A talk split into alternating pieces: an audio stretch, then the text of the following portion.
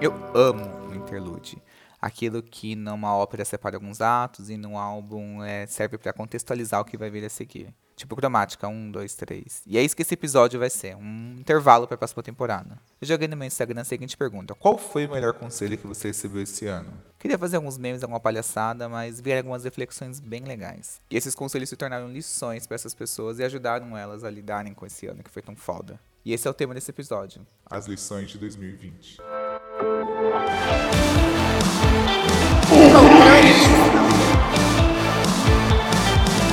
Eu quero fazer um episódio bem rápido, porque ninguém tem tempo nesse fim de ano. Então já vamos começar logo com o depoimento da nossa ouvinte, Gabriela Zoc. Olha, o melhor conselho que eu recebi esse ano foi da minha psicóloga, obviamente, né? E ele é super clichê, mas para mim ele funcionou especialmente nesse 2020, que é dê tempo ao tempo. Eu, como uma boa capricorniana, tinha meu ano planejado tintim por tintim, num planner. Juro, tava mês a mês o que eu ia fazer. É, entre as coisas estavam deixar meu emprego, conquistar um novo emprego que me reconhecesse, que me pagasse um bom salário, viajar esse mundão, entendeu? É, enfim, vários planos. E o único que aconteceu, na verdade, foi o primeiro que foi largar o emprego, porque na semana seguinte veio a quarentena e eu levei uma rasteira, né, da vida. E eu fiquei desesperada, obviamente, não sabia o que fazer, achei que tinha acabado com a minha carreira, com a minha vida, que eu não ia ter dinheiro para pagar os boletos. Minha psicóloga disse isso: dê tempo ao tempo. Na época, eu achei que ela estava surtada, que ela simplesmente não sabia o que dizer, então ela me jogou esse conselho super clichê. Mas, no fim, ela tinha razão. É, depois de muitas aulas de yoga online, eu aprendi a meditar, a respirar. E as coisas aconteceram, tudo deu certo. Óbvio, não tudo que eu planejei aconteceu, mas assim, consegui pagar os boletos, sabe? Então, para mim, isso já tá bom. E esse é um conselho que eu pretendo levar pro próximo ano. Para mim, 2020 me mostrou que, como toda essa sensação de controle, expectativa de que tudo saia exatamente como eu planejei, é, pode me deixar ansioso e muito frustrado. Principalmente dentro desse contexto em que tudo mudou do dia para a noite. Algumas coisas podem levar mais tempo do que a gente planejou, outras podem nem acontecer, e a gente pode até mesmo mudar de ideia no meio do caminho. Um amigo meu que também é capricorniano foi demitido antes do carnaval. Ele viajou e foi curtir o feriado e pá, pandemia. Era maio, ele disse para mim que pela primeira vez na vida dele, ele não sabia o que ia fazer, que ele estava completamente perdido sem nenhum norte, pela primeira vez na vida dele. Um mês depois, ele conseguiu um super emprego com o que ele mais ama na vida. Ele virou gerente de conteúdo musical no Google. Então foi o melhor emprego da vida dele e ele nunca procurou por essa vaga. Então a dica é: se prepara menos. não, mentira. Mas isso me mostrou que somente quando algo foge do nosso controle, da nossa expectativa, é que a gente pode ser surpreendido.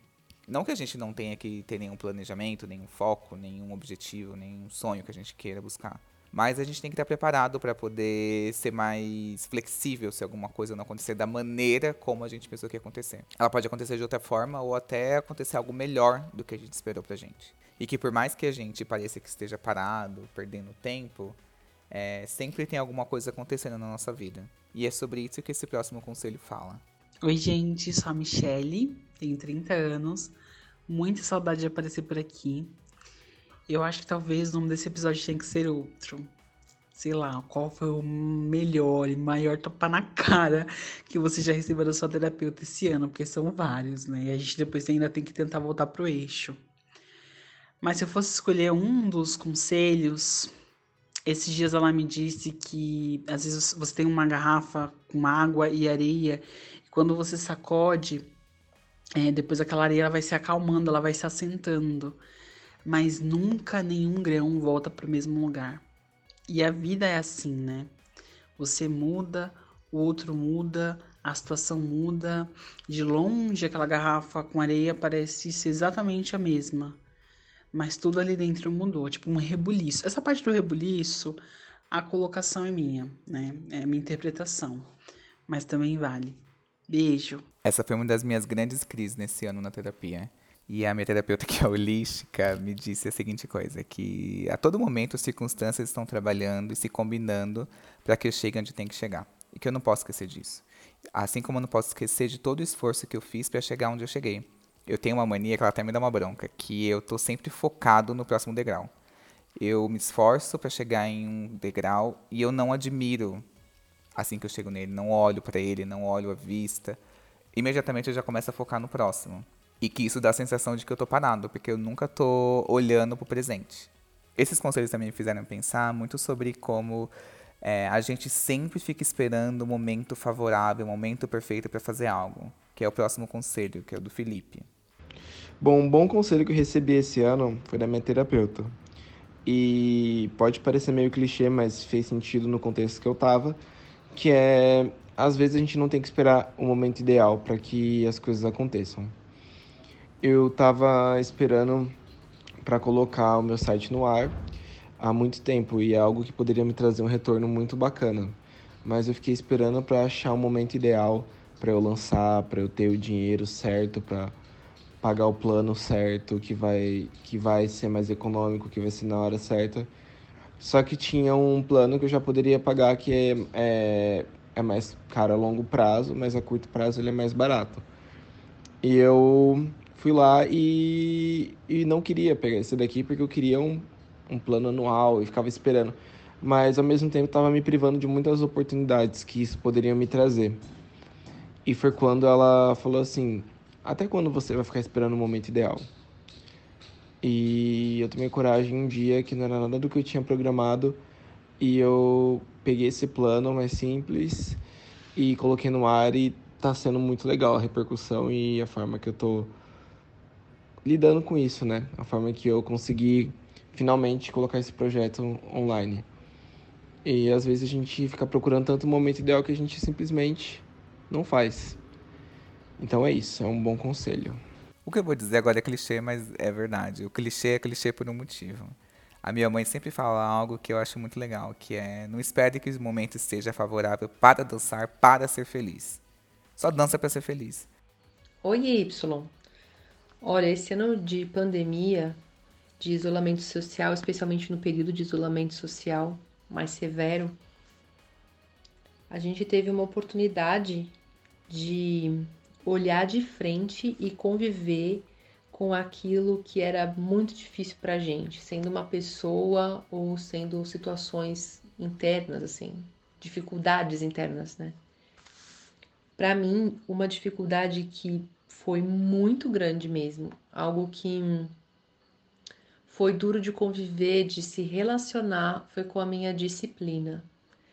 Eu, por vezes, ficava me cobrando muito ou me culpando por não conseguir realizar as coisas do trabalho ou por não conseguir realizar as coisas da casa.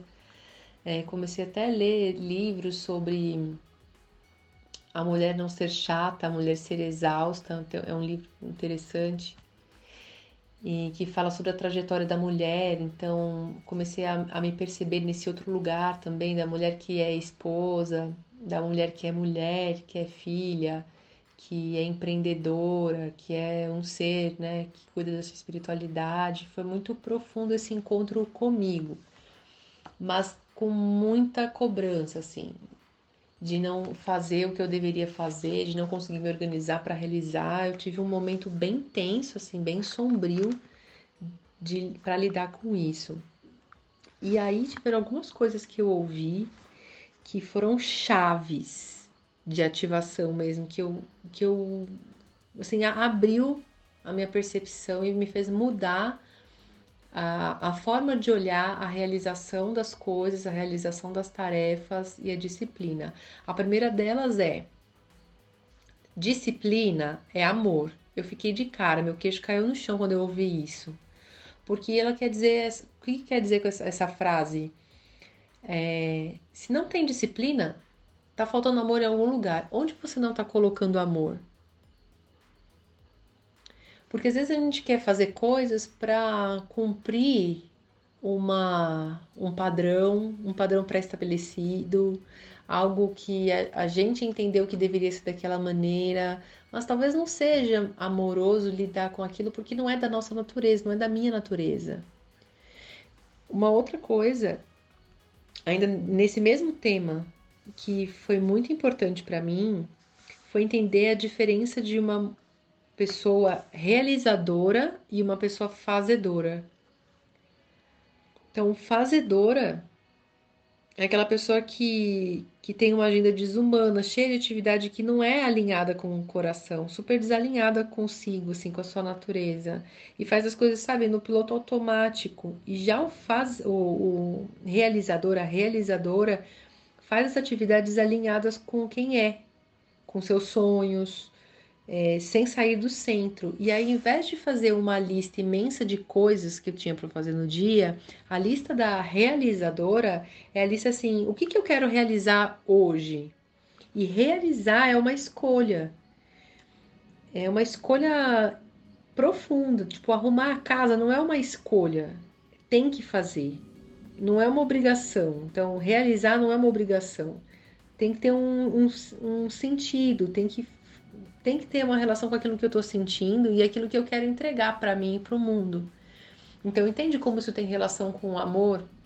Não é um amor romântico, é o amor por si mesmo. É o amor de, de entregar nessa realização o que eu quero transformar no mundo, sabe?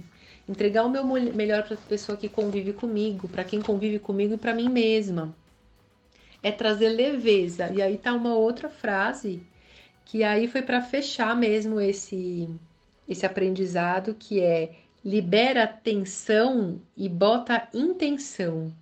Porque, cara, eu ficava muito pesada com esse lance de, ah, eu tenho que fazer, ah, eu tenho que prestar atenção, eu tenho que. que, que não, não, não tem que. Tira o peso, assim, tirar o peso das costas, tirar o peso da mente isso inclui até ter, ter, um momento de, quando a gente percebe que a, a mente está muito agitada, parar mesmo o que está fazendo e, e, apertar o botão do F, sabe assim? Apertando, foda-se. Apertar o botão de, tá, vou deixar isso de lado um pouco e vou, sei lá, assistir TV, assistir uma série, assistir, é, ler um pouco, fazer nada, olhar para as plantas, cuidar das plantas. E depois que eu me sentir mais leve, eu vou fazer o que eu tenho que fazer. E aí, eu, quando eu tenho algo para fazer, eu coloco intenção. Eu estou intencionando a, a minha atividade, estou intencionando o meu dia. E assim eu me coloco responsável pela energia que eu levo para os ambientes, que eu levo para as minhas relações. Para mim tá muito mais leve seguir. Não significa que às vezes eu não volte para o padrão antigo, mas eu me relembro que eu posso me, me dar cinco minutos e rever aquilo que eu realmente tenho que relaxar e onde eu vou colocar a intenção para realizar aquilo que está alinhado com a minha verdade. Algumas palavras que resumiram meu 2020 foram autocrítica e autocobrança. E eu me senti ainda mais ansioso e muito pior comigo mesmo por me impressionar de uma maneira não respeitosa. Por algo que eu deixei de fazer, ou por estar procrastinando, ou por algo não ficar como eu imaginei, ou ter o resultado que eu imaginei. O caminho da autocompaixão foi muito mais fácil. Ser paciente comigo mesmo tem me ajudado muito, assim. É, eu sei que eu sou insuportável, mas eu mereço algum desconto ou outro. O próximo conselho é o da Júlia. Eu sou super perfeccionista. Para algumas coisas, isso é muito bom, porque eu sei que a qualidade e o nível do que eu vou entregar para tudo que eu me propuser a fazer vai ser muito bom. Mas ao mesmo tempo, eu sei que tem vezes que eu gasto mais energia do que eu realmente preciso para alcançar aquele, aquele resultado. Porque tem coisas que, depois de um tempo, você começa a perceber que você pode gastar menos tempo ou menos energia. É uma decisão que você precisa tomar, né? Assim, quais são as batalhas que você vai enfrentar realmente. Porque, do contrário, você gastar mil por cento de energia para tudo que você precisa fazer é muito exaustivo. E nem tudo precisa. Né? A gente precisa também ter, acho que, a maturidade, a sabedoria de saber escolher quais são essas batalhas que realmente valem a pena. A gente gastar todo o nosso potencial, toda a nossa energia e toda a nossa habilidade, né? Eu estou trabalhando muito nisso e tentando cada vez mais fazer assim uma vista grossa, trabalhando a minha aceitação para as coisas que não ficam tão perfeitas, mas que eu sei que estão ok, eu sei que elas são aceitáveis, eu sei que para as outras pessoas elas parecem muito boas, é que às vezes eu coloco a régua tão no alto para mensurar as coisas e que os, as outras pessoas que estão ao redor nem sempre elas fazem essa mesma medida como eu. Então, mesmo quando eu abaixo a régua, para as pessoas às vezes está ok. Eu tenho que começar a olhar com mais carinho, com mais acolhimento, né, para essas realizações onde eu não gasto tanta energia e, e pensando que não precisa ser perfeito aos meus olhos, né? Tem que atender à necessidade, tem que atender a, a demanda e saber jogar o jogo de uma forma mais saudável. Uma das minhas melhores amigas tem uma frase que é muito maravilhosa. Ela tem 35 anos e eu fiz 30 esse ano, em abril. E aí ela me disse o seguinte: quando você faz 30, escolha suas batalhas. E isso fez muito sentido para mim. Antes de qualquer coisa que vá acontecer, eu paro e penso: vale a pena? Vale a pena eu gastar minha energia com isso? E isso mudou completamente a minha vida. Eu evitei várias discussões desnecessárias, evitei alguns atritos, evitei alguns relacionamentos, porque eu já falei, ah, não, com isso não vai dar certo. Porque é isso.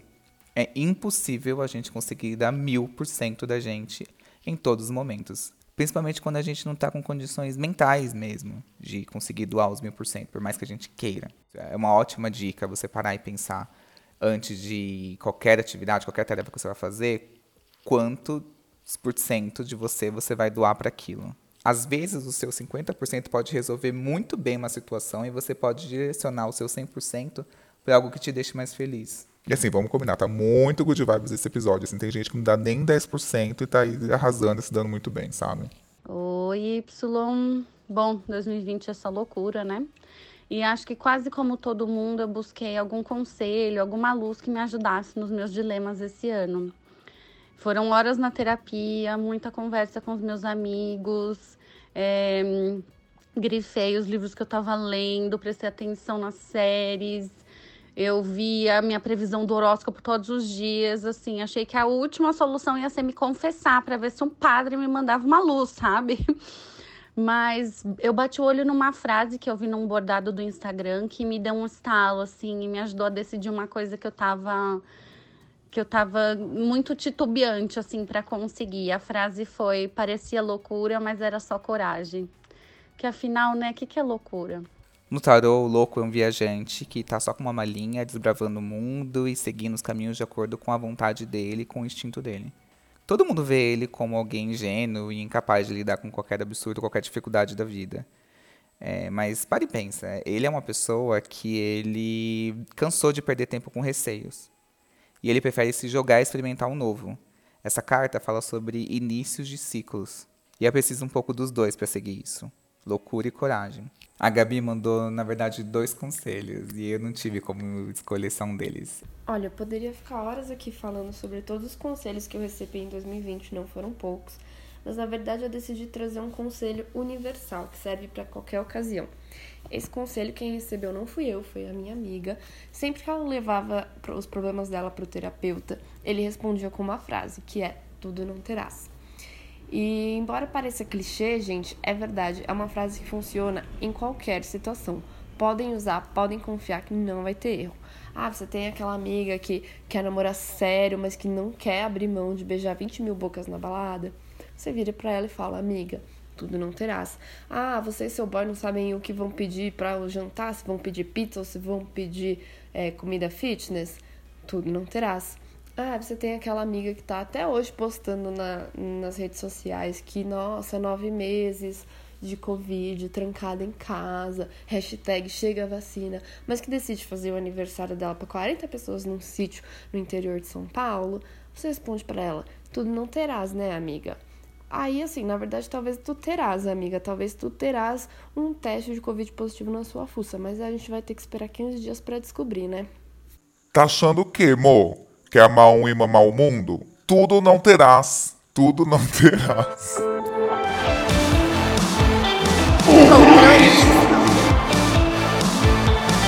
Eu queria muito agradecer todo mundo que participou desse episódio, que quis compartilhar uma lição e que tenha inspirado outras pessoas.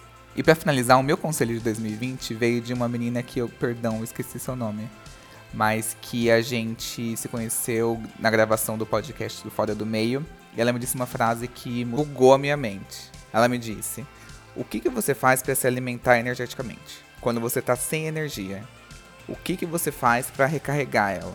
Por o podcast ter sido muito na reta final do ano, não deu tempo de eu descobrir ainda. Juro pra você. Então, assim, eu tô observando que o primeiro passo é entender o problema. Depois observar e depois encontrar a solução. Cada coisa no seu tempo. Tudo não terás. Tudo não terás.